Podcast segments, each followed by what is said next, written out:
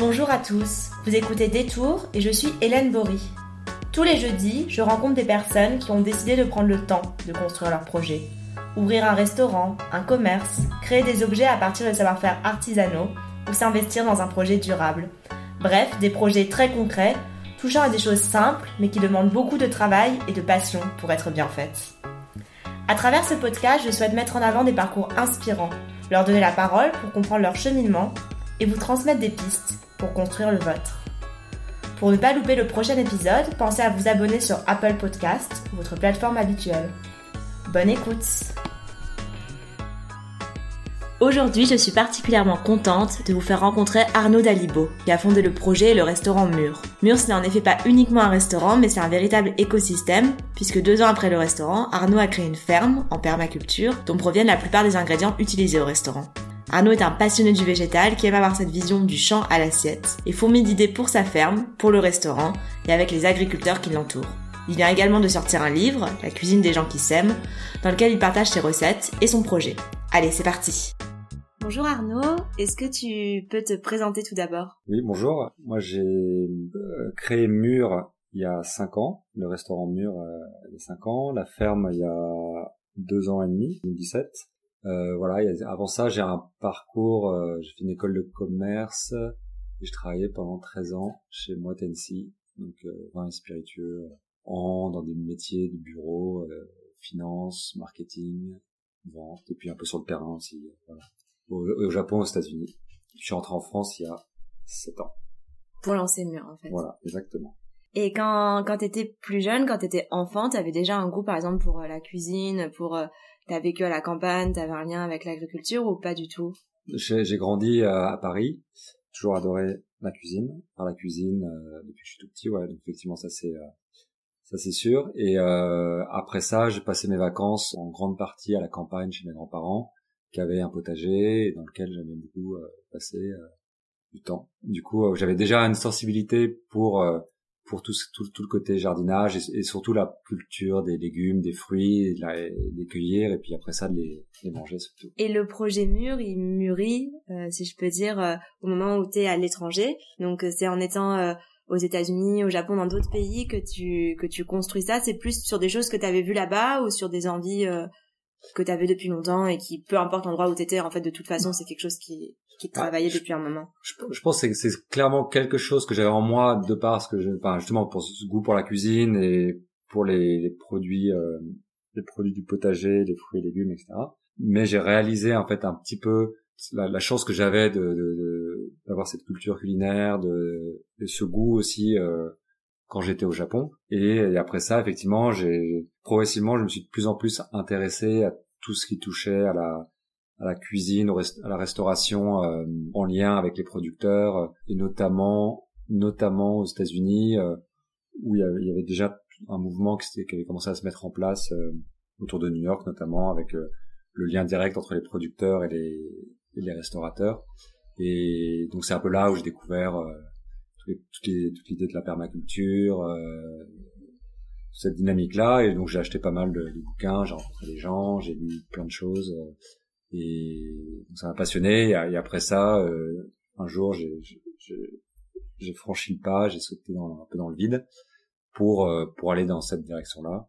Et donc recommencer, hein, par reconstruire quelque chose un petit peu à, à zéro, euh, voilà, sans sans vraiment copier sur quoi que ce soit que j'ai pu voir euh, directement, mais évidemment en m'inspirant de des mille choses euh, que j'ai pu voir, ou goûter ou, euh, ou lire. Voilà. Qu'est-ce que tu fais en premier? J'avais lu que tu avais fait deux stages, notamment. ça, c'était vraiment les toutes premières étapes, ou c'était après déjà toute la réflexion sur le projet? Dans quel ordre un peu les choses se font à ce moment-là?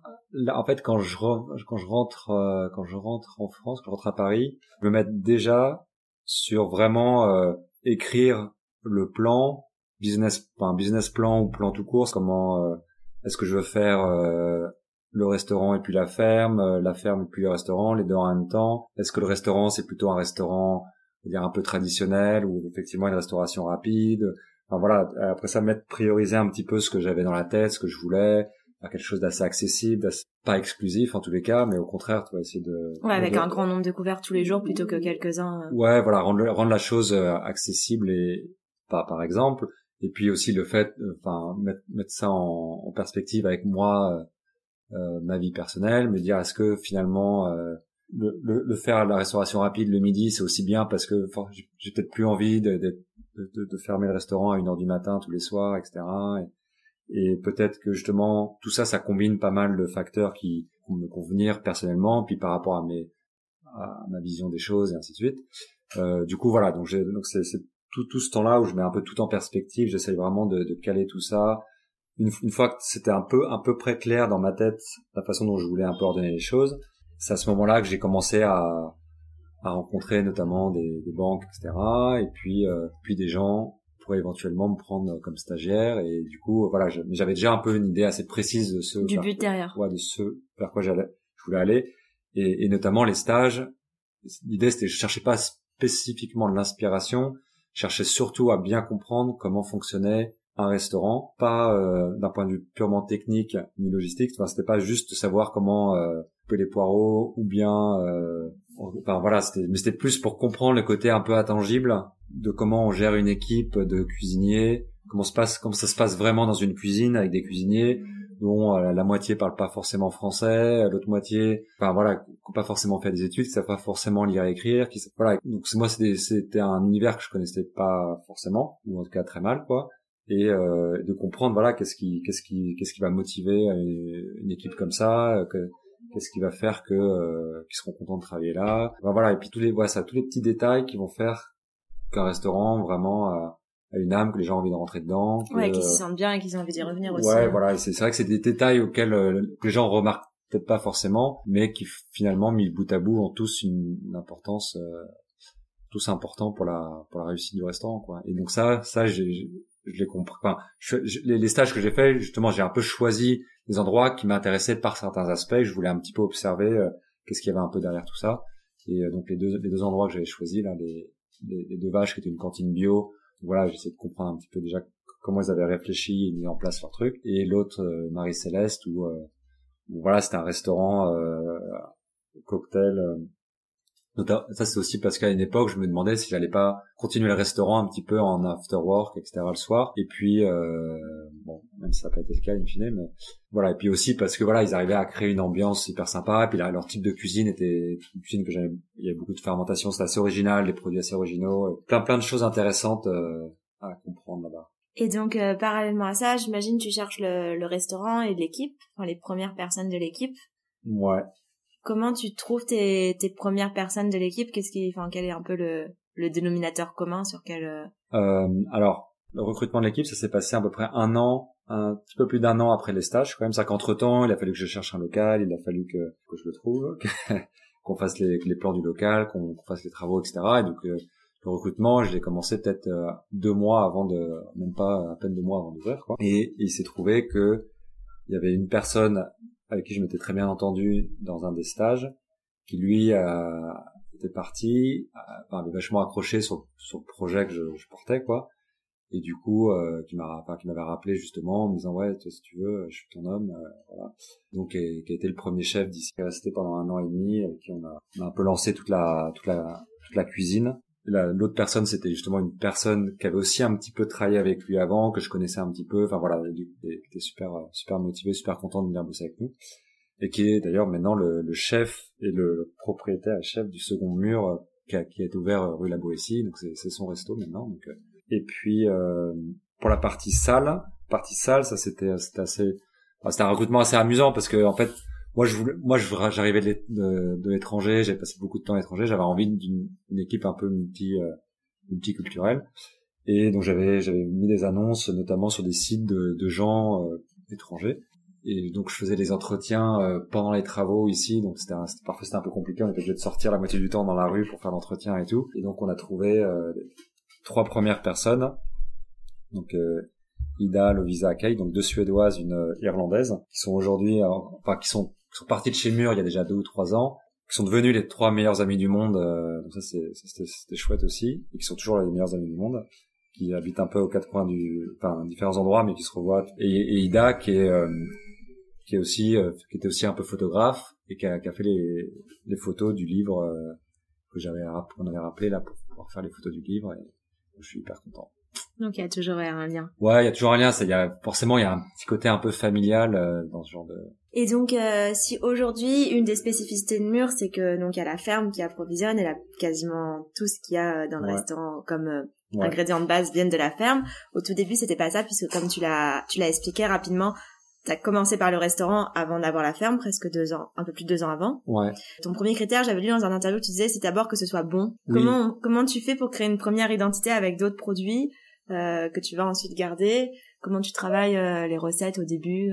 Bah, en fait, enfin effectivement, toi, moi souvent les gens me demandent, mais alors attends, pourquoi tu dis pas plus que c'est bio? Pourquoi tu dis pas plus que c'est local, etc.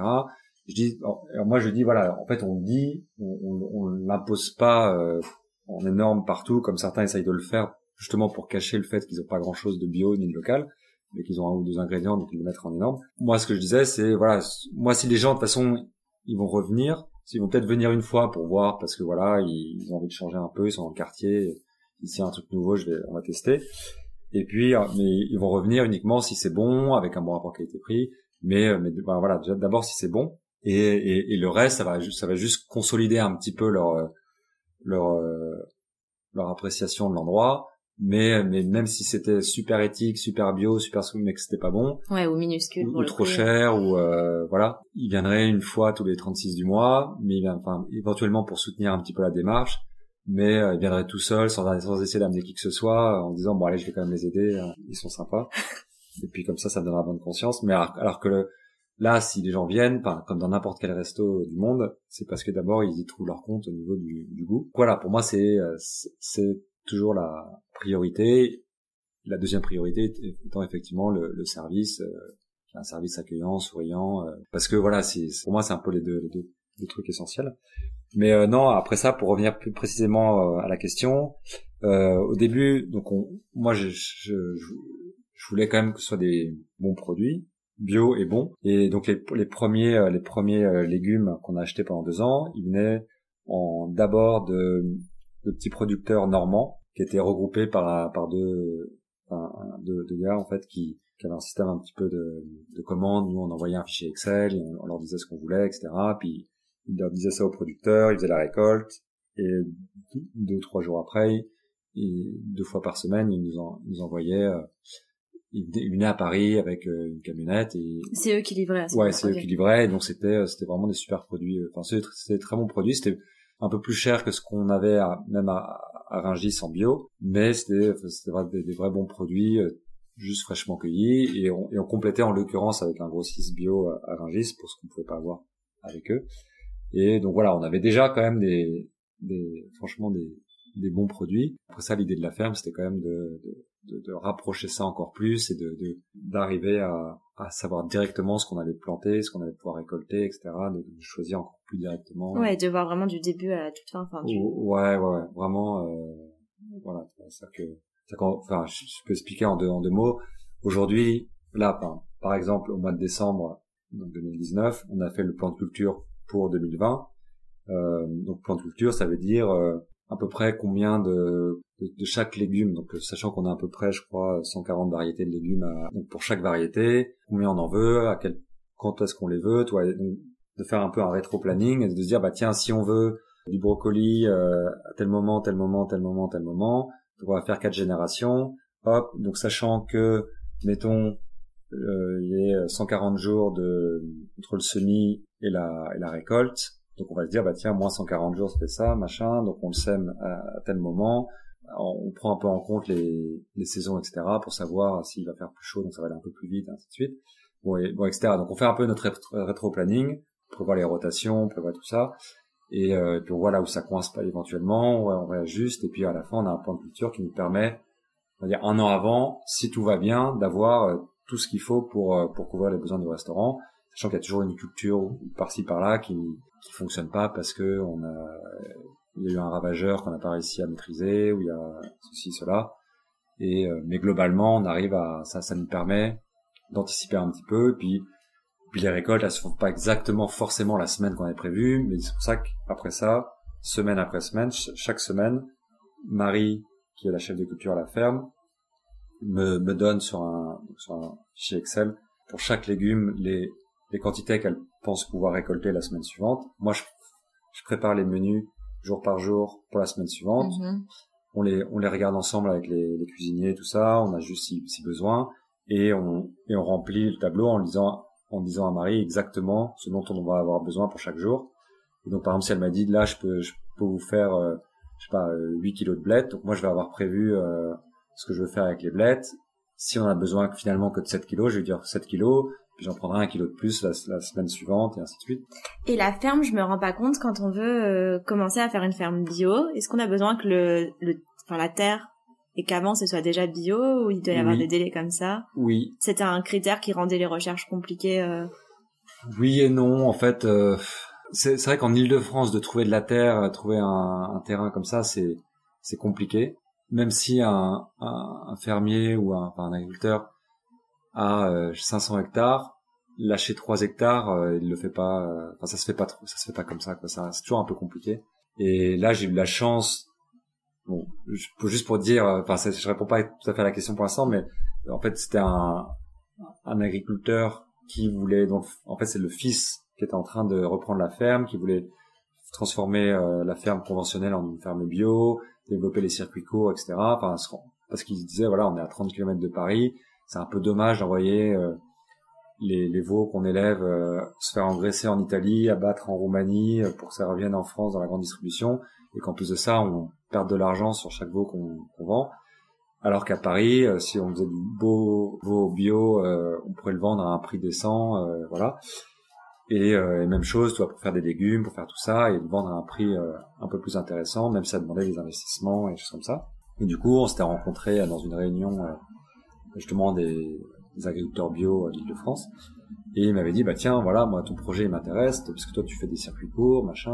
Moi, je, moi, connais pas grand chose en circuits courts, mais peut-être que toi, à moyen terme, on arrivera à trouver des synergies entre nous deux. Et puis moi, de toute façon, euh, tu vois, 3 hectares, euh, si tu veux, j'en ai, j'ai 200 hectares, euh, on trouvera facilement 3 hectares à te refiler, quoi. Et du coup, bon voilà, c'est un peu, je schématise un petit peu, mais c'est un, c'est un petit peu passé comme ça.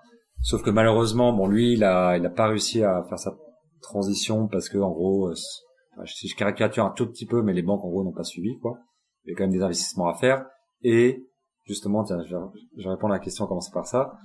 Les, euh, entre le moment où on arrête le conventionnel, le moment où on va être certifié bio, il se passe trois ans. Donc, il y a trois ans de conversion. Donc, pendant ces trois années-là, bah, on produit, mais en fait, la terre, elle est, elle est quand même souvent très fatiguée, très abîmée, voire parfois euh, limite morte. Et du coup, euh, pendant trois ans, bah, euh, les, les- les rendements ils chutent énormément. Puis en, en plus, ils apprennent un petit peu les, les méthodes bio, etc. Donc toi, il faut le temps qu'ils comprennent un petit peu comment ça se passe. Il y a, y a pas du tout la même approche. Il y a plus une approche d'observation, etc. De moins une approche euh, chimique, on va dire, euh, un peu systématique. Les rendements chutent.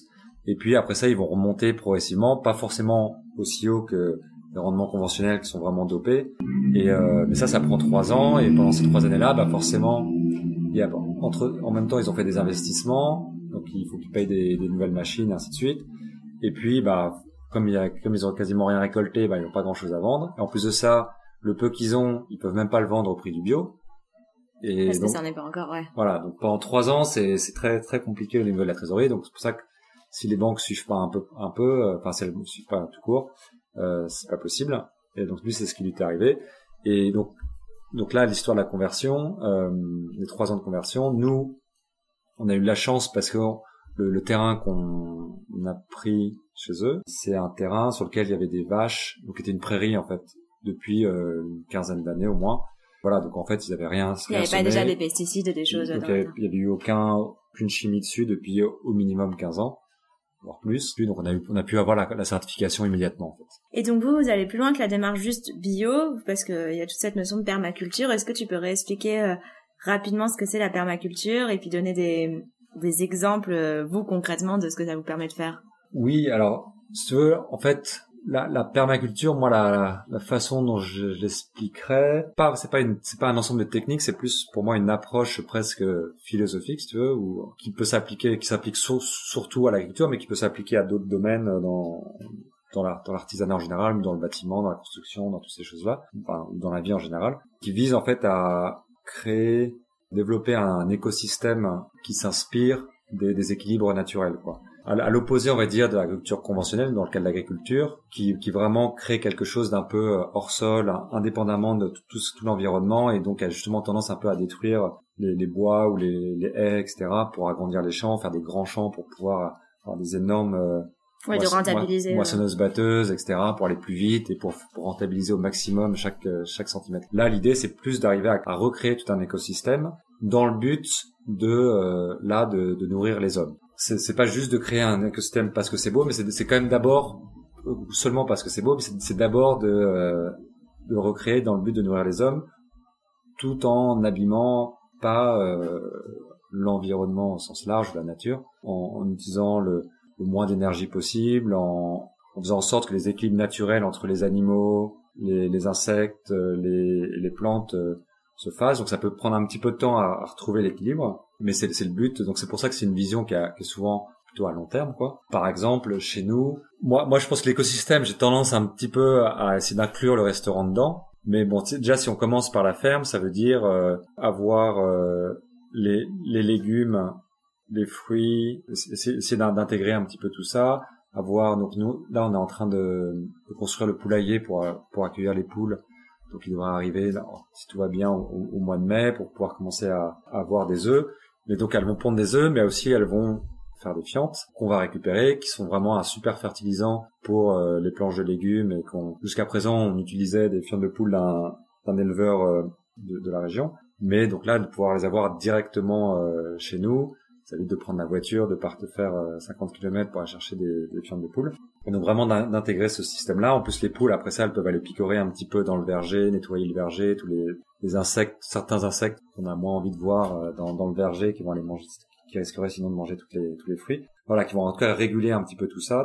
Et après ça, les poules, l'idée c'est de leur donner tous les entre guillemets euh, déchets organiques du restaurant, de la ferme aussi, hein, de, soit directement, soit même ce qu'on ce qu'on voudrait faire pour qu'elles puissent avoir leur ration de protéines, c'est de faire un élevage de mouches et de récupérer les larves pour pouvoir les, les donner aux poules pour qu'elles puissent manger euh, directement euh, protéines sans qu'on ait besoin d'acheter en externe, à l'extérieur, des, des, rations de protéines en plus de ce qu'on pourrait leur donner euh, en végétal. Coup, comme ça, qu'elles aient une alimentation qui leur permette de, de pondre des œufs et ainsi de suite. Quoi. Donc en fait, voilà, c'est d'arriver à, vraiment à créer cet écosystème-là et, faire en sorte que, que tout ça s'équilibre. Euh... Ouais, que tout se réponde un peu. Ouais, voilà, c'est-à-dire réfléchir d'une façon vraiment globale et, et le bâtiment, pareil, toi, la, la, façon dont on a construit le bâtiment, avec les, panneaux solaires, etc., pour essayer de faire en sorte qu'on utilise le moins d'énergie possible, encore une fois. Donc même la, notre chambre froide, le moment où elle utilise le plus d'énergie, c'est en été, donc en fait c'est le moment où, euh, où les panneaux solaires produisent le plus d'électricité. Donc plus de ça, on a, on a, fait, on a mis au nord, c'est mis enterré pour que voilà qu'il y ait le plus d'énergie thermique possible et que ce soit le moins, euh, le moins de gaspillage possible. Donc, euh, voilà, donc c'est un, un, petit peu tout, euh, un peu tout ça et évidemment donc nous faire en sorte que voilà de, de, de, nourrir la terre. Là je parlais des fientes et ainsi de suite le, le, compost et tout ça pour que la terre se, se régénère et que au lieu de, de mettre du, du CO2 qu'au contraire elle, elle, capte un maximum de CO2 et, et crée de la matière organique euh, l'humus euh, au lieu de l'enlever ben, en, rajouter en, au fur et à mesure. Souvent c'est vrai qu'on parle aussi de biomimétisme avec la permaculture c'est-à-dire le, le, côté un peu imitation de la nature la façon dont on, on organise un petit peu les les, les, cultures entre elles. Donc là, on fait pas mal de tests. Hein. C'est-à-dire qu'il y a des choses qui marchent à certains endroits, pas forcément dans d'autres. Enfin, nous, par exemple, dans notre verger, donc on a planté la menthe au pied des pommiers, parce que la menthe, la menthe, elle aime bien quand même un truc qui est pas trop en plein soleil non plus. Donc, ça peut avoir un petit peu d'ombre et tout. Plus le fait que, a priori, souvent dans les pommiers, on peut avoir des problèmes de fourmis qui font des élevages de pucerons. Et mais les fourmis, a priori, elles aiment pas trop la menthe. Et du coup, on se dit que en faisant ça, bah, on, va, on va, limiter un petit peu la, on va limiter l'envie ou la, des fourmis de, de monter, de, de, passer trop dans ce coin-là. Un peu toutes ces idées-là, quoi, de, de voilà, sans, sans, sans faire un truc trop fouillis, etc. Comme parfois on, on, imagine permaculture, on voit un truc, ça part dans tous les sens. Etc. Non, là, là, nous, c'est quand même, c'est quand même vachement organisé encore une fois, c'est hyper, c'est hyper réfléchi sur la permaculture. Il y a quand même une notion de design en amont qui est ultra important de bien, bien réfléchir à ce qu'on a envie de, de créer, de, de générer euh, à long terme, quoi. Parce que toi, si on met un petit peu de tout euh, partout et n'importe où, après ça, on n'arrive plus à trouver les récoltes, machin, puis euh, finalement, on, puis on en oublie la moitié parce qu'on n'est pas allé là-bas, parce que c'était trop loin et que du coup, on n'a pas vu que c'était mûr. Et, Oui, bah du fait qu'il y a une grosse diversité aussi de. Ouais, donc là, là, nous, c'est quand même organisé, mais organisé tout en essayant d'équilibrer un maximum tous les les, les, différentes variétés. qui dit qui dit variété dit tout, un truc autour des variétés en termes de ravageurs, de, des insectes qui vivent autour, de toute la vie autour des bactéries, etc. Voilà, d'essayer de trouver cet équilibre euh, partout et puis d'observer. en fait, on observe tout le temps. Quoi. Puis on ajuste, on fignole. Là, on fait ce test-là. Tiens, ça, ça pousse bien à côté de ça. Non, pas ça. Voilà. Et dans cet esprit-là, il y a aussi le côté euh, de garder vos propres semences pour euh, refaire pousser d'autres choses derrière. Oui. Si j'ai bien compris ça, aujourd'hui dans comment dire dans l'agriculture euh, mais industrielle plus oui. Euh, les gens enfin les agriculteurs sont obligés de racheter des semences tous les ans. Oui oui. Bah, de toute façon il y a en, en, général dans l'agriculture il y a il y a les semenciers après ça il y a ceux qui font les plants les pépiniéristes puis après ça il y a les, les agriculteurs ou les maraîchers. Donc euh, souvent il y a il y a ceux qui font les semences qui les vendent aux pépiniéristes. Les pépiniéristes ils font des petits plants ils les vendent et comme ça l'agriculteur le maraîcher en tout cas il va, il va juste planter. Il va pas, il va pas avoir, il va pas faire ses, semis lui-même.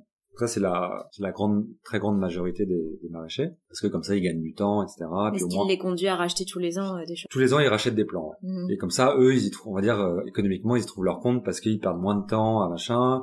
Puis ils sont sûrs que tous les plants qu'ils achètent, ils sont tous au même niveau, qu'ils vont les planter, que tout va être euh, tout va être récolté plus ou moins en même temps, donc ça facilite quand même un peu l'organisation de leur travail. Donc ça c'est les marchés, les, les, pépiniéristes, donc effectivement eux ils, ils, récupèrent pas leurs graines, donc ils, rachètent des, des, semences à, à des, des, semenciers tous les ans pour faire leur plan. Voilà, et puis après ça les semenciers eux ils ont ils ont leur champ etc dans lequel ils perdent des graines. Et c'est assez séparé comme euh, comme travail. Les, et les agriculteurs qui font de la grande culture, eux ils vont acheter directement les semences et pareil tous les ans pour les semer dans leur, dans leur champ. Alors nous, donc déjà ce qu'on fait, c'est que on fait tous nos plans nous-mêmes. On n'achète pas de plans. On a une pépinière justement dans le bâtiment là dans lequel on fait tous nos plans. Et les, et les, les semences, il y en a une, une partie qu'on achète, donc à des semenciers euh, bio, et une partie qu'on essaye d'accroître petit à petit, qu'on récupère nous-mêmes, quoi. Euh, ça, sachant que, toi, je dis ça avec pas mal d'humilité parce que je, faire des semences, c'est assez compliqué quand même. C'est-à-dire que si, si, si ça a été un petit peu euh, séparer. C'est que faire des semences en fonction des, des, des, variétés, ça peut être assez compliqué. C'est-à-dire que si on veut pas qu'il y ait des, des croisements bizarres, et, le problème c'est que ça on sait qu'une seule qu'une fois que en gros on a semé, que ça a donné un, un, fruit, enfin ou un légume, pas du tout ce qu'on espérait quoi, parce que ça s'est croisé la courge là, elle s'est croisée avec une autre espèce de courge qui a rien à voir avec un cheveu bizarroïde, qui finalement en fait n'est même pas bon. Et du coup, voilà. Donc, en fait, il y a quand même tout un travail de semencier. Il faut un peu, faut séparer les variétés, machin. Faut, faut les protéger. C'est assez complexe, quoi. Et il y a des variétés qui sont plus simples que d'autres pour récupérer parce que les risques de croisement sont moindres parce qu'elles vont pas chercher, euh, vont pas chercher trop loin les, les, croisements et ainsi de suite. Il y a plusieurs types de, de reproduction. Euh. Typiquement, voilà, si je prends l'exemple des tomates, les tomates c'est assez facile pour récupérer des graines. Du concombre, c'est beaucoup plus compliqué, quoi. Voilà. Nous, voilà, on essaye de plus en plus de, de récupérer nos graines. D'une part parce que parce que d'abord c'est chouette. Hein. En permaculture, il faut toujours trouver trois trois raisons pour faire quelque chose. Ça c'est c'est pas on n'est pas trop mono mono idée, mais toi je dis, je dis trois au moins. Enfin, c'est un peu c'est un peu une blague, mais c'est un peu vrai quand même quoi. D'une part parce que c'est chouette de récupérer les semences, c'est quand même un truc super euh, de se dire bah tiens là je récupère. Euh, ouais, un. Je, prends un melon et dans mon melon je récupère toutes les graines et c'est ces graines là que je vais planter avec euh, toujours pareil en disant il y a peut-être un petit risque que je sais pas exactement ce que ça va donner, mais a priori ça va c'est chouette l'idée de, de, de, de, faire perdurer le cycle. Ça, c'est le côté un petit peu euh, satisfaction euh, personnelle qui est, qui est déjà vachement sympa. Deuxième chose, évidemment, bah, ça coûte moins cher parce que le melon, en plus, on peut le manger derrière. Mais ça demande du travail aussi, hein, donc euh, tout est relatif. Troisième chose qui est qui est selon moi euh, peut être vachement importante et qu'on va donc on est trop on est trop nouveau pour pouvoir le, le dire avec euh, certitude mais en tout cas on est assez convaincu parce qu'aussi d'autres personnes nous ont convaincus que c'est le cas c'est que les, les, les, variétés au fur et à mesure s'adaptent à un endroit quoi à des conditions particulières. Et donc euh, je sais pas si je reprends l'exemple du melon il, il, va il va un peu s'adapter aux températures à l'hygrométrie à tout ça et son ADN va évoluer pour que ces, ces graines-là s'adaptent encore mieux à cet endroit-là. À cet endroit-là, et on devrait avoir des plantes de plus en plus résistantes, de plus en plus belles, de plus en plus. on espère, on espère aussi de, de, de ça soit encore meilleur au fil, du temps. Euh, mais en tout cas, au moins déjà, si elles sont un peu plus résistantes, un peu plus, euh, une, une, très bonne chose. Donc voilà, c'est ça que globalement, sur le long terme, c'est quelque chose de, de positif. Quoi. En tout cas, pour certaines variétés qui sont pas trop compliquées, et puis les plus compliquées, on va, on va s'y mettre, s'y mettra petit à petit. Enfin, on, va, on est en train de s'y mettre petit à petit. Ouais, c'est un apprentissage. Une, une par une quelques-unes par an qu'on rajoute en plus. Marie, elle travaille toute seule? Euh, Ils sont deux. Ils sont deux. Donc il y a Marie et euh, là, c'est Gaël là, qui a, il y avait Cyril là, qui est parti, qui est parti s'installer. Donc là, c'est Gaël qui a recommencé euh, début décembre. Ouais, ça paraît pas beaucoup pour euh, tout ça. Non, c'est après ça, il y a, euh, on a de la chance de temps en temps d'avoir des stagiaires qui viennent passer une semaine ou deux semaines par-ci par-là. Donc on a des coups de main de temps en temps. Moi, j'essaie de filer un coup de main quand je peux. Mais oui, oui, non, c'est après ça. Déjà, je veux, je veux saluer le travail de, de Marie et, de Gaël, qui a, qui a fait un travail énorme depuis le début. Extrêmement, il y a énormément d'énergie là-dedans et, et, le résultat est, est vraiment top. Mais et ce que je veux dire en plus, c'est que un des intérêts d'avoir le restaurant et la ferme intégrée, c'est que en termes de commercialisation, ouais, ils ont pas à perdre de temps là-dessus. Voilà, donc elle, elle, elle, elle, elle gagne quand même beaucoup de temps sur, toi, elle a pas besoin d'aller faire les marchés deux matins par semaine ou le week-end. C'est-à-dire qu'il y a, il y a quand même tout son temps, il est dévolu vraiment à la culture, à semer, à planter, à récolter, à entretenir, à observer. Voilà. Et donc d'un point de vue administratif, elle a pas à faire des factures. Elle a, voilà. Donc il y a, il y a quand même tout ce temps administratif ou ce temps de commercialisation qui, qui prend quand même beaucoup de temps un maraîcher euh, classique, il est quand même énormément réduit dans ce cas-là. Donc ils ont quand même beaucoup plus de temps pour se consacrer vraiment à, à l'entretien au cœur du métier. À, ouais, à récolter, à regarder, à observer, à admirer. C'est pour ça que là on va, rajouter les poules, donc ça va être un travail en plus. Mais bon voilà, après ça on va on rajoutera euh, la main d'œuvre euh, dès qu'il faudra. Le but c'est pas de les les surcharger, mais voilà, c'est d'arriver à intégrer ça le mieux possible et puis de, au fur et à mesure qu'on accroît un petit peu notre production sur le terrain, c'est une personne plus quand il faudra. Et puis euh, d'abord déjà de se concentrer sur sur la, la partie, la parcelle qu'on cultive pour le moment puis euh, voilà, au fur et à mesure, on a grandi un petit peu le, la partie cultivée. Mais euh, mais le but c'est pas c'est pas de se diluer parce que c'est la meilleure façon de, de, de foirer euh, beaucoup plus de culture parce qu'on du coup on a plus le temps de regarder ce qui se passe et puis en fait ça mûrit. Et puis on rate on rate des planches entières. Donc autant se concentrer sur un peu moins, le faire vraiment bien et d'être là tous les jours, de regarder et bien s'en occuper et, et le rendement est bien meilleur quand on fait comme ça dans cette démarche de passer beaucoup de temps à regarder, à essayer de comprendre comment la nature fonctionne entre guillemets, euh, il y a toute la partie aussi saisonnalité euh, qui est euh, enfin qui est de plus en plus importante pour d'autres restaurants mais qui vous c'est encore plus particulièrement le cas parce que vous voyez concrètement quand c'est qu'il faut préparer les choses pour les avoir à tel moment. Est-ce que tu peux parler rapidement de cette notion de saisonnalité? Bah alors il y a aussi quelque chose qui est super intéressant là-dessus que enfin que je trouve que qu'on met rarement en avant, c'est le côté euh, on sait que c'est meilleur pour la planète parce qu'il n'y a pas besoin euh, d'avoir euh, des lampes qui, qui chauffent et tout, mais qu'il y a aussi un côté même c'est meilleur pour le corps parce que bah, si des aliments sont disponibles à un moment donné, il y a des bonnes raisons pour aussi naturellement. Oui oui, puis le corps s'est habitué à manger ce type de, de plantes à ce moment-là, etc. depuis pas mal de générations. Oui, alors ça, enfin, c'est sûr que. C'est deux points différents. Non, mais c'est sûr que, enfin, pour moi, c'est tellement, c'est tellement évident qu'on cultive les, les plantes au moment où, où elles poussent quoi naturellement on va dire. Le seul bémol c'est qu'effectivement on a on a un tunnel qui évidemment n'est pas chauffé non plus hein, mais on permet de d'avoir un peu d'inertie thermique euh, et de les, les, protéger un peu de la, de la, pluie ou de la neige et, d'avoir du pouvoir avoir des, des produits comme la comme la mâche ou les épinards euh, ou les blettes en, en, en hiver. Mais euh, hormis ça, voilà, c'est c'est c'est quand même des légumes d'hiver qui poussent euh, quand il fait quand même froid, parce que même dans le tunnel, hein, quand il fait euh, zéro dehors, euh, il fait pas beaucoup plus dans le tunnel, un tout petit, un peu plus quand même, mais pas beaucoup. Donc ça, ça, pour, ouais, pour moi, c'est c'est vraiment une évidence. D'autant, d'autant plus que, en fait, même en hiver, on a plein, il y a plein de légumes super, super chouettes qu'on, aurait tendance à oublier si on, si on fait que de la tomate, euh, ce qui serait quand même un peu dommage. Vu qu'on a, on a des, des, légumes qui poussent un peu à toutes les saisons, bah, on, on, on, change de légumes au fur et à mesure des saisons, et, et même d'un point de vue euh, culture euh, personnelle, euh, c'est quand même vachement plus chouette de, de changer un petit peu, de, d'évoluer, parce que si on, bah, encore une fois, si on faisait que de la tomate toute l'année, je pense que la tomate, on en aurait un peu ras-le-bol d'évoluer. Et puis, a, je sais pas, des légumes euh, comme le chou de Bruxelles, okay, bon, bah, voilà, tous ces légumes-là, qui sont quand même, euh, qui sont quand même assez chouettes à, à cultiver, à récolter et tout. Euh, les poireaux, les poireaux, c'est, fantastique les poireaux parce que, enfin, on les, on les plante, on les sème à peu près au même moment que les tomates, donc au mois de février mais on les récolte après ça encore bien plus longtemps derrière. Donc c'est des, des, légumes qui prennent quand même beaucoup de temps, euh, beaucoup de, enfin qu'il faut là, on est encore en train de les pailler. Euh, travail énorme le poireau. On, on pourrait pas, l'impression que c'est tout, bête, mais euh, non non c'est beaucoup de travail. Juste pour dire que effectivement les, les, légumes ils arrivent au fur et à mesure. Euh, moi parfois j'essaye de dire à Marie mais attends est-ce que tu crois pas qu'on pourrait avoir quand même euh, du, brocoli un peu plus tard? Elle me dit mais non euh, peut-être en Bretagne il pourra en avoir mais ici on peut ici c'est pas possible parce que il fait trop froid etc. Bon au moins au moins les choses sont claires. Moi je sais je, on, apprend exactement quel moment ça ça s'arrête à quel moment ça peut recommencer éventuellement. C'est juste que j'ai envie de dire voilà il faut faut faut laisser faut laisser faire la nature etc.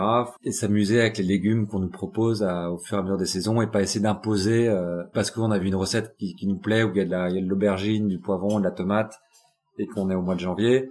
Bah, on va, il faut attendre le mois de juillet, euh, les premières aubergines, les premiers, les premiers poivrons arrivent et puis on fera cette recette là et on pourra encore la faire au mois de mois d'août et même probablement au mois de septembre ça sera terminé, mais au moins on en aura bien profité. Et... Ouais, ça permet de diversifier. Enfin, cette contrainte du sol, elle diversifie ce qu'il y a au fur et à mesure de l'année. Euh. Exactement. Et puis c'est, c'est, enfin, comme tu dis, c'est, c'est vraiment la contrainte du sol qui, qui nous, nous, nous force à, faire nos, à faire nos recettes, à être créatifs, etc. Et, si, si, si on avait toujours tout sous la main, bah, je sais pas, je pense qu'on serait plus très, tu vois, il y aurait, y aurait trop de couleurs, trop, tout, tout se brouillerait un petit peu, alors que là, au moins, peut-être c'est un peu, il y a un peu moins à chaque fois, mais c'est vrai que souvent, ce qui, ce qui, ce qui pousse euh, pas trop loin l'un de l'autre, euh, souvent finalement, ça va quand même bien ensemble. C'est bête, mais la réalité, c'est que, ouais, les légumes d'hiver, ils vont quand même mieux entre légumes d'hiver ou avec de la tomate. C'est, peut-être, peut-être aussi bien, c'est peut-être quand même que, la nature est bien faite. Tu parles beaucoup de, enfin, de pas gaspiller. Quand on parlait des semences, d'utiliser euh, les semences, toute la, toute la, notion de permaculture. Mais au-delà de ça, ce qui m'a marqué euh, les premières fois que je suis venue chez Mur, c'est le fait qu'il y a énormément de gens qui viennent euh, avec leur tupperware, qu'il n'y a pas d'emballage et que même c'est quelque chose qui est favorisé avec un peu le, le système de fidélité que vous avez mis en place. Ouais, ouais, ouais. C'est quelque chose que vous avez fait dès le départ ou qui a été à la demande des clients parce que c'était des clients qui avaient plus cette approche-là? On l'a pas fait au tout début, euh, même si je pense qu'il y en a au tout début qui ont peut-être l'ont peut-être fait d'eux-mêmes. Après ça, il fallait trouver. On a, on a, toujours encouragé les gens à le faire, mais on enfin, en tout cas, depuis le début, on, on, on s'est posé la question comment est-ce qu'on pourrait faire? On a réfléchi au système de, de, de consignes, mais c'était trop compliqué parce que ça veut dire qu'il y a, il y a, des, des, monceaux de trucs en verre qu'il faudrait qu'on nettoie, qu'on serait, qu'on serait plus où les mettre. Enfin bon, ce serait, ce serait compliqué. Alors que justement, en, quelque part, en, déléguant un petit peu cette partie-là aux clients qui viennent et qui du coup euh, eux-mêmes vont, euh, vont nettoyer leur euh, leur topperware, il fallait trouver les bons, les bonnes boîtes en verre pour les pouvoir les proposer ce que ce que j'avais pas ce que j'avais pas trouvé qui n'existait pas forcément il y a cinq ans des boîtes luminards qu'on donc dès, qu'elles sont sorties moi j'ai sauté j'ai un commercial luminard j'ai dit moi j'en veux j'en veux j'en veux. Montrez-moi tout ce que vous avez. On a trouvé les bonnes tailles qui correspondaient au, à ce qu'on avait ici. Et puis euh, puis voilà donc on a mis en place ce système de fidélité. Donc ça c'est clair que ça fait partie des choses comme comme je disais euh, pour euh, avec Too Good To Go. Dès le début on se demande on se disait bah tiens c'est quand même des jours effectivement il ne reste plus rien du tout à la fin du service qui est quand même une bonne partie du temps mais il y a quand même des jours où il nous reste 5 plats, 6 plats, 7 plats. Bon, c'est pas c'est pas énorme. Alors au début, c'est bon, on, les prenait chez nous, on les donnait à des gens dans la rue, etc. Bon, c'était ce qu'on continue à faire en l'occurrence, toi, mais euh, mais on a aussi un, un système, donc avec Too Good To Go, qui euh, qui permet de dire quand il nous reste euh, une plaque de plats du jour, de pouvoir se dire tiens on a on a 10 plats en plus si vous voulez venir les prendre à moitié prix. Et puis comme ça les gens viennent et puis à la fin nous il, il nous reste plus rien dans les frigos et le lendemain on peut commencer sans sans avoir euh, sans se dire tiens euh, qu'est-ce qu'on va pouvoir faire de ça? Si on les resserre les gens ils vont se dire non mais c'est plus très frais. Mais en même temps on veut pas gâcher. Puis quand on a en fait le, truc pour ça déjà quand on quand c'est toi quand c'est nous qui l'avons cuisiné, ça fait mal au cœur parce qu'on se dit bah tiens on s'est quand même donné du mal pour euh, pour préparer tous ces légumes, les nettoyer un par un, machin, les couper et tout ça ça, quand même, ça demande quand même du boulot. Hein. Et qu'en plus de ça, quand on les a cultivés, quand on sait le travail que c'est pour chaque légume de, de, de les préparer, les machins, c'est double double raison pour pas pour pas en gâcher euh, le moindre gramme. Ça c'est l'idée du gaspillage, c'est vraiment mettre mettre en, parallèle un peu tout le travail qu'il y a derrière euh, toutes les choses qu'on fait. Euh, et donc ça donne déjà pas envie de gaspiller, sans parler évidemment du aspect écologique en se disant mais euh, ce serait absurde de devoir jeter des choses qu'on peut enfin déjà c'est de limiter au maximum tout ce qu'on tout ce qu'on jette parce que finalement on se rend compte qu'on peut limiter quasiment rien les déchets. Et donc on cherche tout le temps à essayer de voilà de, de limiter encore plus. Même ici toi pour l'instant c'est toujours pas mis en place à Paris. C'est la, la collecte des déchets organiques. Donc donc là là on va commencer à les amener aux poules. Donc dès qu'on aura les poules là d'ici euh, deux trois mois. Mais jusqu'à donc pendant cinq ans on a on a on a récupéré les déchets organiques. Donc euh, la, les plus épluchures de légumes, euh, quand les clients n'ont pas fini un, un, plat ou quoi. Enfin, ils sont récupérés par une société qui s'appelle Moulino, qui, qui fait du compost et du, du, biogaz avec. Mais on doit, on doit payer pour ça, quoi. Ce qui est un peu, un peu ridicule, parce que sinon on mettrait ça dans la poubelle verte, ce serait gratuit. Ah oui, mais ça Mais ce serait, ça partirait à l'incinérateur, ça ferait de la, enfin, ça polluerait. Alors que là, ça fait quelque chose de positif. Et nous, on paye pour ça, juste y a, ça c'est un petit peu absurde voilà bon là maintenant on va le ramener à la ferme ce sera puis, puis j'espère quand même que ils vont mettre en place un système de collecte pour tout le monde, euh, voir vraiment valoriser tout ça et réduire déjà pas mal les déchets. Donc effectivement, ouais, le gaspillage. Euh, l'idée c'est quand même de dire que il devrait pas y avoir de déchets, que, tout, tout peut se valoriser. Alors, je, je dis pas ça en transformant des trucs plastiques en, en sacs poubelles plastiques. Hein, c'est pas vraiment une vraie valorisation. Mais euh, voilà, d'éviter euh, tout ce gaspillage. Euh, et je pense que ça peut aller assez vite. En fait, tu vois le nombre de clients. Au début, il y en a pas mal qui, l'ont fait naturellement. Après ça, on a rajouté un petit incentive, pour utiliser un mot anglais, un petit encouragement en faisant une petite réduction d'abord 10 centimes puis 20 centimes pour encourager les gens qui étaient, euh, étaient un peu hésitants quand même à le faire en disant ah non euh, attends si je peux l'avoir gratos quand même euh, truc en plastique je vois pas pourquoi euh, je devrais ramener mon truc et faire moi-même la vaisselle quoi. Donc là au moins quand on leur fait 20 centimes ceux qui hésitaient ben, il y en a de plus en plus qui disent ah bah quand même ça vaut le coup ça, ça, ça compensera les, les 30 secondes que je passe à, à, à, nettoyer mon, mon Tupperware voilà, et du coup, bah, il y en a plus en plus, et finalement, ça va assez vite. Ouais. Je j'ai pas le ratio exactement de, de, gens qui viennent avec leur Tupperware chez Mur, mais franchement, aujourd'hui, c'est quand même beaucoup, quoi. C'est quand même, euh, c'est quand même très significatif, quoi. Donc c'est, c'est chouette. Donc je me dis que voilà, ça peut faire effet boule de neige, et puis, puis encourager d'autres, d'autres restaurants à le faire, et puis souvent, ça, voilà, ça, ça marche comme ça. Et puis dans, dans l'open space, euh, tiens, il dit ah tiens elle elle le fait comme ça, ah ouais machin, ah en plus t'es de réduc, ah, oui il l'accepte et tout ça, puis puis finalement, assez rapidement, euh, tout, le monde euh, à l'étage commence à le faire. Et puis finalement, euh, celui qui, qui, revient toujours avec son truc en plastique, qui a rempli sa poubelle juste avec ses, ses déchets du midi, il, il, sent un petit peu de plus en plus bête en disant non mais moi j'ai pas envie de, passer 30 secondes à, nettoyer mon truc. Bon, voilà, nous, nous on encourage. Encore une fois, on n'a jamais forcé personne, ni jugé personne. Moi, ce que je dis toujours, voilà, je dis, enfin, vous inquiétez pas, vous y viendrez tranquillement, mais je pense que vous y viendrez, mais bon voilà, toi, encore une fois, j'essaye pas de, voilà, s'il va pas le faire, il va pas le faire, c'est pas, pas à moi de faire la morale, que ce soit, moi, moi j'encourage, je donne la possibilité de le faire, et en fait, je pense que c'est une façon finalement qui est plus efficace que si euh, je faisais la morale à chaque personne qui passait. Ah, donc, euh, donc voilà, et, finalement, et avec les gens, en, voyant de plus en plus de monde qui le font, de plus en plus de gens se disent ah ouais, mais en fait finalement ça a pas l'air si compliqué que ça, et ils ont pas l'air bizarre, euh, je peux essayer de le faire aussi quoi. Et dans toute cette notion aussi de faire, il y a eu, il y a eu le livre qui est aussi complètement dans cette idée de pas, pas de pas être, d'être pédagogique et d'expliquer un peu comment tout fonctionne sans donner des leçons vraiment. Effectivement, ouais, c'est pas le, le, livre pour moi il y avait deux deux raisons pour le pour le faire une, c'est parce que c'est vrai qu'il y a pas mal de clients qui demandaient, euh, tiens, est-ce que n'avez pas envie de faire un livre, comme ça on pourrait avoir vos recettes, et puis ça on a envie de faire à la maison. Donc bon, je trouvais ça sympa de pouvoir donner des recettes, même si j'ai pas l'impression que nos recettes soient spécialement révolutionnaires, mais elles, ont le mérite d'être quand même très végétales, et puis finalement peut-être peut-être qu'on a peut-être qu'on a quand même pas mal réfléchi, passé du temps à les, à les, à les mettre au point, en les, en les faisant, en les refaisant, etc., puis en les améliorant petit à petit. Donc finalement, dans ce type de cuisine, même si c'est inspiré souvent de cuisine un peu traditionnelle, hein, quand on fait euh, un couscous ou des lasagnes ou euh, une moussaka ou que sais-je, c'est pas nous qui avons inventé ni la couscous, hein, évidemment. On a essayé de trouver des, des, des twists qui faisaient que finalement, peut-être que s'il n'y avait pas de viande, on s'en rendait, enfin, on s'en rendait même pas compte. Il manquait rien. On n'y pensait pas parce qu'il y avait suffisamment de goût, il y avait suffisamment de texture, il y avait suffisamment de choses dedans pour passer un, pour se faire plaisir. Euh, euh, en, en, mangeant et que voilà et que finalement les gens il y a, des, y a pas mal de gens ont pris beaucoup l'habitude de euh, d'un certain type de plat où il y a toujours un peu la viande ou le poisson au milieu. Et finalement ils sont un peu perdus dès qu'il faut euh, dès qu'il faut réfléchir à quelque chose sans viande ou ils ont l'impression que ça va pas plaire autour de autour d'eux ou euh, voilà du coup je me disais partager ça, ça ça ça peut encourager les gens à cuisiner de façon plus végétale manger un peu moins de viande. Je trouve que c'était une bonne chose.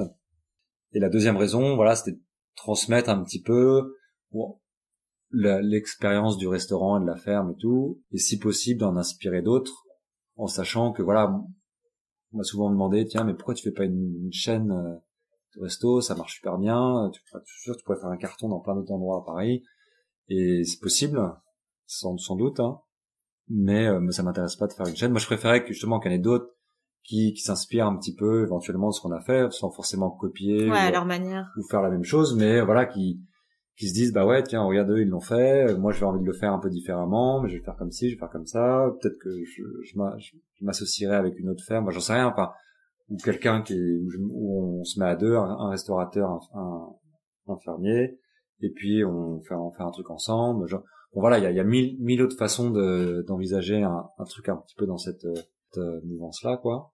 Et du coup s'il y en a qui veulent s'amuser à copier qu'ils qu'il le fasse. Hein, moi, enfin, j'en serais, très flatté. Hein.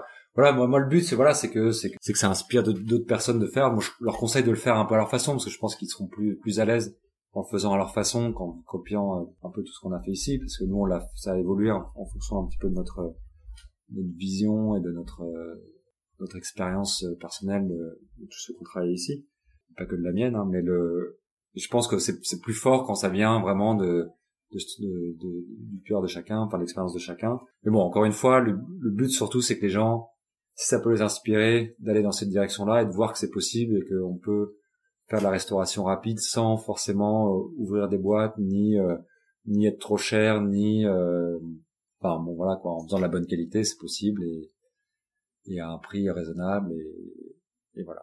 Le but c'est pas d'ouvrir d'autres murs donc, mais par contre potentiellement d'ouvrir une épicerie si j'ai bien compris. Ouais, ça, c'est un projet qui était depuis le début dans la un peu l'écosystème en se disant bah il y a des choses qu'on pourra pas directement utiliser au restaurant et qu'on a quand même envie euh, de faire partager aux gens. Ouais, c'est un, un, peu ça, c'est un peu c'est un peu de trouver, on va dire une de créer cet écosystème là effectivement entre la le restaurant, la ferme et l'épicerie.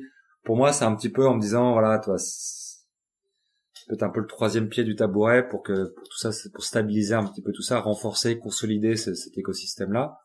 Toi qui finalement qui, qui existe et qui, qui a l'équilibre aujourd'hui entre les deux.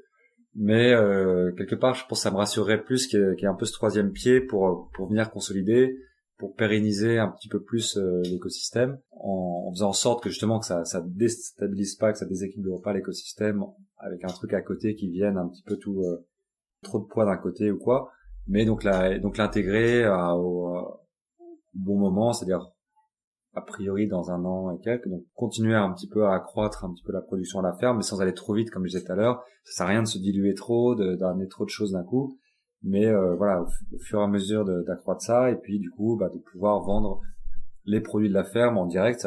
Si des gens veulent acheter euh, directement nos, nos légumes, ils peuvent les acheter directement.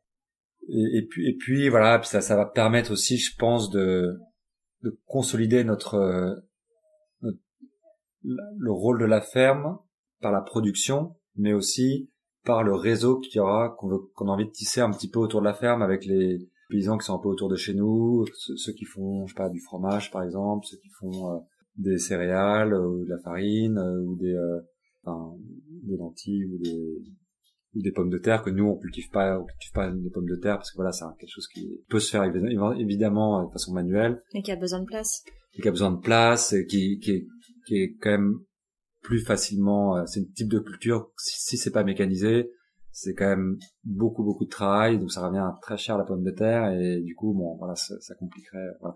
donc euh, donc là pouvoir s'associer avec des, des producteurs autour de chez nous on a des voisins qui font de la pomme de terre bio qui est très bonne etc et d'admettre qu'on n'est pas capable de tout faire non plus. Au contraire, en, créant un espèce de collectif euh, où chacun euh, euh, met du sien, donc nous on en fait déjà une bonne partie, mais on complète un petit peu avec euh, avec ces gens-là autour et qu'ils puissent juste nous déposer ces euh, comme ils le font déjà pour le restaurant en fait. Et alors pour le restaurant en partie, mais parfois ils viennent directement au restaurant, mais il y en a certains à qui on peut pas encore travailler. Je pense par exemple à des pour la crèmerie. Donc on a on a acheté de la crèmerie bio, mais euh, c'est la crèmerie qui, qui vient de Bretagne. Et on aimerait bien avoir la crèmerie qui vient d'à côté de la ferme. Donc euh, on, voilà, donc on, on est en train de mettre un petit peu en place ce, ce, réseau autour de la ferme. Euh, donc là, des gens qui viennent déposer à la ferme, oui, il y a les comme nos pommiers, nos poiriers sont pas encore suffisamment euh, grand pour produire assez. On, on, a un producteur qui, qui, nous amène des pommes, des poires. Comme je disais pour les pommes de terre, euh, on est en train de mettre ça en place aussi. Euh, voilà, et on voulait faire aussi la même chose pour la crèmerie, les fromages et tout. Donc ça, ça on l'a pas, allé les rencontrer, mais on n'a pas encore mis en place le, le, truc. Mais bon, voilà. Et donc si on le faisait, le faire pour le restaurant, mais aussi pour la pour l'épicerie. Voilà, donc vraiment créer quelque chose, donc qui se met en place, ça met du temps à se mettre en place, ça c'est pas juste en claquant les doigts, mais euh, voilà, et, d'arriver à créer tout ce réseau-là. Euh, quitte à le faire pour le restaurant, autant le faire aussi pour l'épicerie et enfin profiter plus largement. Mais puis euh. c'est rare de pouvoir vendre quelque chose qu'on a soi-même testé. En fait, là, c'est que des choses, nous, vous serez convaincus qu'elles sont vraiment euh, pas Ouais. juste bien produites, mais bonnes à la fin. euh. Oui, voilà. Puis et puis d'un point de vue euh, point de vue circuit court, ben on pourra pas vraiment faire plus court que ça. Voilà, c'est- ils seront autour de nous. Nous, on est juste à côté de Paris. On livre à 5 heures du matin avant les embouteillages. Eux, en gros, ils veulent pas livrer à Paris parce qu'il y a trop d'embouteillages et qu'ils perdent trop de temps pour euh, pas suffisamment de volume. Donc, euh, donc il y en a quelques-uns éventuellement qui le font, mais la plupart, ils ont pas trop envie de le faire. Puis en Ile-de-France, il y a suffisamment de demandes euh, en général autour de chez eux pour qu'ils aient pas, ils pas besoin de perdre ce temps-là, qui est pour un agriculteur très précieux, sachant que travaille déjà énormément d'heures en général. Ouais, voilà, c'est- un peu toute cette idée là, ouais. De... Et puis donc d'apporter quelque chose d'un petit peu nouveau aussi. Peut-être on a quelques on a quelques idées euh, pour l'épicerie qui serait, je pense, qui pourrait être assez assez sympa. C'est bon, même si encore une fois euh, nouveau dans l'épicerie. Euh, attention de dire que j'ai inventé quoi que ce soit, mais euh, bon voilà, en des petits, des petits trucs. euh, et puis aussi parce que moi ça m'amuse de voilà de, de- de tester ces, ces trucs là ça permet d'avoir une plus grande variété de fromage. C'est vrai qu'ici, on ne sert pas vraiment de fromage, du coup, bah, on en sert un petit peu le, le samedi pour le brunch, ou sinon on l'utilise pour les pizzas, pour les quiches, pour les plats, mais pas vraiment du fromage de table. Enfin, Mais pas Euh, tout seul. voilà, pas tout seul. Et pareil pour le vin, tout ça, ça, ça m'amuserait aussi de sélectionner un petit peu du vin aussi. Enfin, voilà, tu vas faire un petit peu toute cette, euh, tout ce travail aussi de sélection qui, euh, on sent qu'il y, a- il y a du potentiel, il y a des choses à, on- voilà, on a un, un petit rôle pour fédérer parfois des, des petits producteurs qui sont un petit peu éparpillés et tout se peut fédérer un petit peu ça au- autour de la ferme, sachant qu'on a déjà un peu cette mini axe logistique. euh, pour- Oui, il pour- existe de toute façon, on donc peut, ouais, on, peut, on peut compléter ça avec euh, des produits pour l'épicerie, quoi. On arrive à ma dernière partie de questions. Oui. Tout à l'heure, euh, tu disais que, notamment avant de lancer euh, Mur, mais j'imagine même encore maintenant, tu avais lu beaucoup euh, sur euh, sur l'agriculture, sur peut-être d'autres projets. Est-ce que tu as des exemples de livres qui t'ont marqué euh, dans cette démarche? J'en ai, lu pas mal, alors toi, je, me- je me souviens plus de tous les noms. J'avais commencé, alors souvent, on- on- pour la permaculture, on dit que c'est c'est un petit peu la, le, le premier permaculteur, c'était euh, qui s'appelle. Euh, bon voilà, donc ça c'est un, petit c'est un petit livre hein, où il raconte un petit peu euh, Masa, voilà Masanobu Fukuoka, ouais Masanobu Fukuoka. Euh, donc voilà, je pense que c'est un des premiers livres que j'avais lu. Après ça, j'avais lu d'autres livres sur la permaculture de valeur euh, inégale. Après ça, il y, avait des livres, euh, je pense, je sais pas, Sepp Holzer, donc, qui, qui faisait la permaculture en Autriche, euh, Jean-Martin Fortier au Canada, des, livres sur les jardins comestibles. euh, jardin, moi, jardin comestible, ça, ça, me, ça me fascinait. Ça. Justement, quand je parlais de permaculture, tu vois, il y avait tout- toute cette idée, cette idée. C'est pour ça que c'est le côté un peu fouillis, machin en plante, et puis euh, c'est un petit peu l'idée que beaucoup de gens se font de la permaculture. Et moi, au début, c'était un petit peu ça. C'est pour ça que au début, là, je- je disais quand même que permaculture, jardin comestible, c'était c'était très chouette de faire pour faire ça chez soi, pour euh, de faire ça tout court. Après ça, d'un point de vue, toi, si si, faut vraiment organiser une production, etc. C'est un peu plus compliqué que ça, quoi. C'est un peu plus compliqué parce que voilà, comment est-ce qu'on récolte là-dedans, c'est c'est vraiment trop fouillis euh, et qu'il y a plusieurs personnes qui travaillent pour aller expliquer aux nouveaux euh, où est-ce que tu vas trouver. euh, alors attends, parce que toi, de troisième derrière le troisième poirier là-bas, je crois qu'il y a un plant de tomate qui a dû pousser, donc je sais pas si c'est mûr, mais tu peux aller voir. Sinon là-bas, à l'autre coin là-bas, voilà. Et qu'à un moment, c'est, il faut quand même que ce soit un petit peu organisé. euh, mais quand c'est, quand c'est un peu chez soi, etc. Toi, à la ferme, on l'a, on a envie de faire un jardin comestible, on l'a, on l'a, un jardin forêt. On l'a pas encore fait, mais euh, c'est plus un peu un kiff, quoi, pour, pour, pour Ouais, faire ça, pour s'amuser, parce que voilà, on s'imagine. euh, mettre un hamac là-dessous puis que les, les fruits tombent tout seuls et que et plus, plus grand chose à faire c'est pas c'est pas le cas hein, la, la permaculture où, où on fait rien c'est ou, ou alors c'est peut-être dans 30 ans quand tout on aura trouvé un espèce d'équilibre mais après avoir travaillé dessus pendant pendant quand même pas mal de pas mal d'années. Mais mais en tout cas on réfléchit à comment optimiser ce travail là et que que le travail qu'on fait tous les ans serve d'année après année que que cet équilibre fasse que ce soit un peu plus facile euh, chaque année mais bon, pas, pas rêver, il y a quand même beaucoup de travail euh, derrière tout ça. Bon, on en reparlera, on, on, on, on fera une interview dans, dans, dans 15 ans si tu veux, pour je te dirai où est-ce qu'on en est, mais, euh, mais oui, euh, c'est clair qu'on apprend tous les ans que, que ça va devenir de plus en plus luxuriant et de plus en plus euh, foisonnant. En tout cas, ce qui est sûr, c'est qu'au début, il y aura eu beaucoup de travail. Et je pense qu'il y en aura encore pas mal à, pas mal derrière, quoi. Et dans cette démarche, que ce soit euh, à Paris ou ailleurs, est-ce qu'il y a des, d'autres projets comme ça que tu trouves particulièrement inspirants tu te dis euh, j'aimerais bien en savoir euh, encore plus sur euh, sur comment ça fonctionne et aujourd'hui honnêtement non honnêtement je, vois qu'il y a plein de choses qui se passent. Moi au début je me suis vachement inspiré toi enfin quand j'étais à New York enfin par exemple enfin je me suis inspiré en tout cas j'étais inspiré par par Blue Hill à Stone Barns toi qui était un restaurant ferme un peu pédagogique etc c'était un pour moi, je trouvais ça, je trouve ça super chouette. Bon, c'est un restaurant gastronomique, euh, deux étoiles. Euh, pas vraiment vers là que je me suis exactement euh, dirigé, mais c'est ça, ça m'avait inspiré. Donc à, l'époque, ouais, je, je, regardais partout, évidemment. Bah, je regardais un peu Passard, machin, même si c'était encore une fois, c'est dans une autre sphère. mais là, là, là, là, je trouve que l'écosystème, je, je, suis plus en fait dans mon écosystème. J'essaye vraiment de vivre dedans et de, de de le faire évoluer un peu en étant dedans et pas trop regarder au ailleurs quoi. C'est à dire que déjà déjà de profiter un petit peu de, des gens qui travaillent ici de enfin de regarder un peu euh, midi à ma porte voir voilà et puis de, de se dire tiens ça c'est super ça on peut comme ça enfin on peut faire des nouvelles recettes avec ce qu'on a enfin et juste d'observer vraiment de voir de, de s'arrêter un petit peu de voir euh, voir ce qui ce qui se passe à la ferme c'est c'est c'est assez magique hein de, de de suivre un petit peu la nature de T'essaies d'y être la moitié de la semaine Ouais, je, suis, je suis la moitié de la, je suis du jeudi soir au lundi euh, matin. Et juste de voir un petit peu comment tout ça interagit entre la culture, le côté un petit peu sauvage, enfin, tout, tout ce qui se passe là-bas. Euh, c'est génial. Puis après ça, on, forcément, on, rêve un peu, toi. Quand je fais, quand on a fait l'inauguration, là, on avait fait un, un concert suspendu dans, on a des vieux chênes magnifiques, euh, un groupe de musique brésilienne qui était suspendu, qui jouait, qui jouait là-haut. Enfin, on a fait tout un éclairage. C'était vraiment magique. Après ça, on se dit, bah tiens, et pourquoi on, on on n'organiserait pas des dîners ou un truc, tous petits événements. Mais bon, en même temps, on se dit non, mais en même temps, on a envie aussi un peu d'en profiter, profiter parce que si, on, est, si on travaille 7 jours sur 7, voilà, c'est sympa d'en faire profiter tout le monde, mais nous, on a trouvé notre équilibre personnel et pas juste trouver l'équilibre de, la ferme et tout. C'est quand même vachement important. Et voilà, donc de, de, prendre le temps de, de faire évoluer tout ça, d'ajouter des... Donc là, là, il y a le gros projet de l'épicerie, mais pareil, j'ai pas envie de le de précipiter non plus, de, de, prendre le temps de bien le faire, de le faire, euh, voilà, comme je disais, de tisser ce réseau-là, sans, sans brusquer euh, les choses et en, en prenant le temps de goûter, en prenant le temps de, voilà, de rencontrer les gens, bien mettre ça en place. Et puis, euh, et puis après ça, à partir du moment où on a ça, les projets, même si, comme encore une fois, le but c'est pas de, de, faire une chaîne ni quoi que ce soit, mais à la ferme, de d'accueillir des gens, je sais pas, de, enfin, il y a, y, a, y a mille de transmettre, de faire de la pédagogie, de, de faire des petits événements. Il y a, y y a faire une école de pas. non, non, mais je veux dire, il y a, il y a, il y a y a, y a mille choses qui, qui, il y a mille choses. Enfin, forcément, c'est, c'est, c'est hyper fertile comme, euh, comme environnement.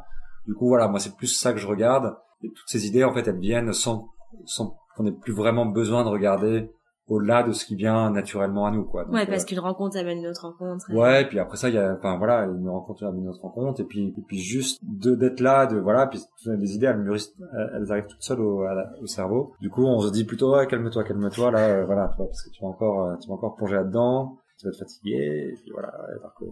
là, l'idée, c'est de faire les choses petit à petit, sans se précipiter en tout cas, et, puis on les fera si, si, si, on, si, si on trouve que c'est le bon moment et que, que ça apporte, enfin, qu'on est, qu'on est content de le faire, qu'il y a les bonnes personnes pour euh, pour nous aider à le mettre en place, tu vois. Il y a, des idées, il y en a il y en a un million quoi. Donc euh, faut, faut, faut juste prendre celles qui nous plaisent vraiment et puis les faire à bon escient, au bon moment, avec les bonnes personnes. Donc euh, oui, toi, je suis, je suis très content qu'il y ait d'autres projets qui se montent euh, par ailleurs. S'il en inspire d'autres, tant mieux. Mais oui, enfin, voilà, c'est tellement fertile en soi que, que j'ai pas trop besoin de chercher de l'inspiration. Et il y a un dernier point euh, qu'on n'a pas abordé, dont tu enfin, dont aurais aimé parler. Non, je sais pas. Euh...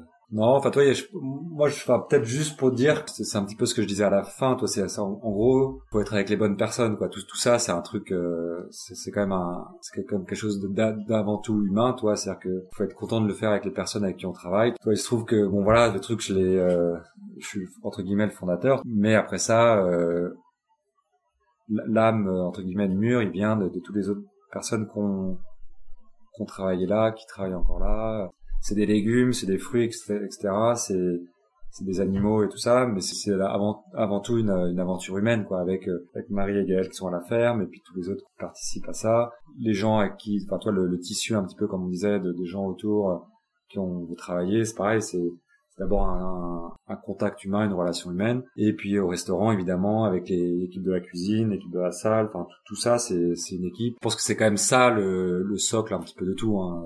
Toi, si ça tient, si ça marche toujours aujourd'hui comme ça, c'est parce que tout le monde s'y investit quand même vachement. Moi, si j'ai envie de le faire, si j'ai envie de continuer à le faire euh, tous les jours, c'est parce que parce qu'il y a parce qu'il y a ça. Hein.